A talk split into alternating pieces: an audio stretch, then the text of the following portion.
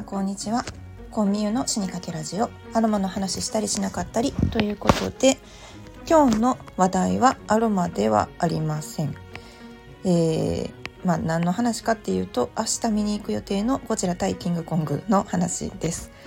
何の話やねんって思われるかもしれないんですけど、えー、ゴジラ対キングコングですね。ずっとこう公開する公開するって言ってて、えー、コロナになって劇場が封鎖されたりとかしてでその後ワーナーブラザーズとあと、まあ、配信会社のね間でいろいろなトラブルがあってもしかするとネットフリックスじゃないと見られなくなるかもよみたいな状態だったんですけど無事に公開されましたね。というわけで劇場で見ることができます。ちなみに私はですねちょっと奮発して MX4D で見ようかと思っています結構ねお金かかるんですけど MX4D って皆さんご覧になったことありますか？私は、えー、スター・ウォーズのエピソード9あの最後のやつですね。スター・ウォーズのエピソード9で MX4D を体験しました。でその時はちょうど大晦日ででえっとうん、でも結構人が入ってたんですよ。やっぱり最後のね「スター・ウォーズ」のエピソードっていうことでファンが多くって。であのー、結構ね1600円かな？えっ、ー、と MX4D 専用のメガネを買うか買わないかで100円違うんですけどまあねメガネずっとね保管しててまた持っていくっていう人は結構レアなんじゃないかなと思ったから MX4D を見る機会自体がそのそんなにないですもんね。だから大事に大事にメガネ取っとける人ってなかなか少ないと思うんですけどまあ一応100円払ってですね1600円のお値段で、えー、と普通の映画鑑賞代金プラス1600円かかってくるから子供でも1000円プラス1600円2600円かかっちゃうんですよね。で大人だと例えば一般料金だと今は1900円になったのかな？1900円プラス1600円かかってくるんでまあまあなお値段になってきますよね。ですがあのいわゆる荷物とかもロッカーがあって預けられてで、えーと座席としてはうーん何に近いかな。なんかこうアトラクションの座る椅子っていう感じなんですよね。あの USJ とか、ね、ディズニーランドとか行かれる方はよくわかると思うんですけれどもこう画面があってで 3D で、えー、っと 3D というか 4D かな。こう動きがあって、まあ、それこそそのスター・ウォーズのアトラクションに乗ってるような感じなんですよね。シートベルトもあって。うん、でえーと、MX4D の特徴としてはそうですね座席が動いてでさらに振動する、えーと、体に振動が伝わってくるんですよね場所によって。だからその映画の内容に合わせてこういろんな刺激が加わってくるんですね。水しぶきとかあとはね香りも出てきます。で香りなんですけどこればっかりは本当にその食料病でやっぱりすっごく気になるんですよね。あのスター・ウォーズの中で出てくる匂いって気になりません？何の匂いがするねんって思いますよね。でエピソード9を見られた方はあのご存知かと思うんですけど結構ね海のシーンがあるんですよ。でそこでこうバッシャーンってこう水しぶきとかが上がるようなシーンであのちゃんと水しぶきが飛んでくるわけですよね。でと同時に何の香りがしたのかっていうとこれって個人的にその受容体が全然違うと思うので私個人の感想としてはなんか牛乳チックな匂いがしたんですよ。え、もうなんで牛乳やねんってもうよりにもよって私めちゃめちゃ牛乳嫌いなんですよ。あの給食の時にねイカルガホモジナイズの瓶牛乳を飲まされたっていうあの嫌いなのにめっちゃ飲まされたっていうトラウマがあって。ほら昭和だから昭和の時代ってこうね完食指導だったじゃないですか。もうだからね本当に牛乳嫌な思い出があってもうただでさえそんなにね好きな香りじゃない嫌いな香りなのによりによってなんで海のシーンで戦いのシーンで牛乳の匂いすんねんって思ったんですよね。だから強烈に覚えてます。うん、ただその面白いですよね。その香りってやっぱりあの私昨日も SNS でえー、カノグっていう香りのついた絵の具を使ってですねちょっとこう絵を描くデモンストレーションをしてであの IGTV とか YouTube にアップしたんですけれどもやっぱり香りだけはですね画面を通してなかなか伝えることができないものの一つなんですよね。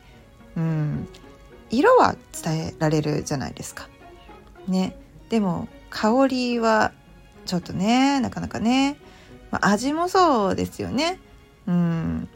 まあ本人が体感しないとまだまだ体験できないその電波を通じて送るっていうのがなかなか難しいものではあるのでだから MX4D みたいにその映像と、あ、それにリンクするようなものを椅子から出すっていうね、うん、まあ面白い試みだとは思うんですよ。ただねやっぱり気になるのは明日あのゴジラとキングコングの それぞれの匂いって何やねんっていうとこですよね。どう思います？だってゴジラはあのもともとはですよ。多分多分ですよ。もともとはウミイグアナ。だと思うんですよね。私はねあのまあさまざまなその日本のゴジラとハリウッドのゴジラで全然何て言うのかなコンセプトも違えばボディプランも違うんですけどボディプランってご存知ですか？えっとね又吉さんが出てた NHK の「ヘウレーカー」っていうやつであのゴジラは本当に存在するのかみたいなね話があったんですけどその時すごく分かりやすくボディプランっていうものを説明してくださったんですよ。要するにその生物学上骨格的に本当にあの存在しそうな、えー、体つきをしているのかどうかということなんですけどその時に、えーとまあ、ゴジラとユニコーンだったらあのどう考えてもゴジラの方が、えっと、存在しそうな骨格をしているようなんですね。うんまあ、比べるところがすごいんですけどでキング・ギドラなんかは、えーと、日本バージョンとハリウッドバージョンでそのモデルにしている動物そのものが違うんじゃないかみたいなね、うん、そういうのが面白かったです。これ解剖生理学的に考えると面白いですよね。ただまあウミイグアナの匂いってなんやねんってなりますよね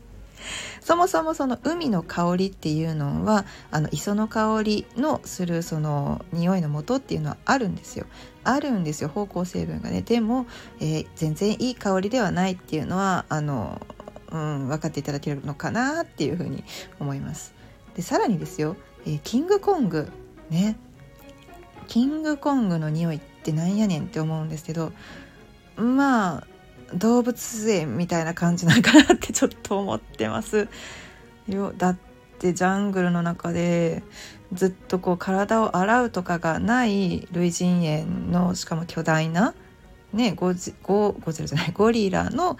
ゴリラをベースにした巨大なモンスターでしょ？しかもほらなんかこう「ウォー」とかやって叫んでる時ってこう口からめちゃくちゃよだれとか飛んでますやん。あれでしょ？わちょっとなどんな匂いすんねやろなってちょっと楽しみにしています。ちなみにゴジラ対キングギドラの、あの、メインテーマを歌ってるのって誰かご存知ですか？これねあのウィキペディアとかそう公式サイトとか見ていただいたら分かると思うんですけれどもすっごいすっごいヒップホップがブワーって始まるから全然あの日本のアーティストっぽくないんですけれども実はですねあのマン・ウィズ・ア・ミッションです。うん、マン・ウィズ・ア・ミッションってあの日本人のバンドででえっ、ー、とね狼かぶってる人たちって言ったら分かりやすいかもしれないですね。頭にあの狼の頭部のぬいぐるみ着ぐるみだけかぶっててで体は人のまんまあの楽器演奏したり歌ったりしている人たちなんですけれども彼らは、えーと、絶滅した狼の、えー、着ぐるみをかぶることによって成功したバンドなんですよね。これまた面白いですよね。あのめちゃめちゃふざけてるかのように見えるんですけどこれ結構真面目ななんだろう心理学的な要素があって、えー、ヒットすることになったバンドですちなみにすごくねやっぱりねあの上手なんですよあの音を出すのも上手であれば、えっと、声も特徴的ででヒップホップ調の曲もあのかなり完成度高いバンドです。はい、そんな感じでねあのゴジラ対キングリドラの MX4D に馳せる期待値を語ってみました。まあ、あまりねゴジラのことについて喋りだしたらちょっと止まらないので、まあ、あれね環境問題の話なんて全部ねなのでちょっとやめときますが明日は七夕ということですねそろそろあの笹を笹飾りを出されている方っていらっしゃいますか？私全然出してなかったんですけれども七夕といえば笹ということで明日は竹のお話でもしようかなと思っています。ということで今日も一日良い日をお過ごしください。和製油と自然派化粧品の専門店ミューズネストのオーナーコンミューでした。ではでは。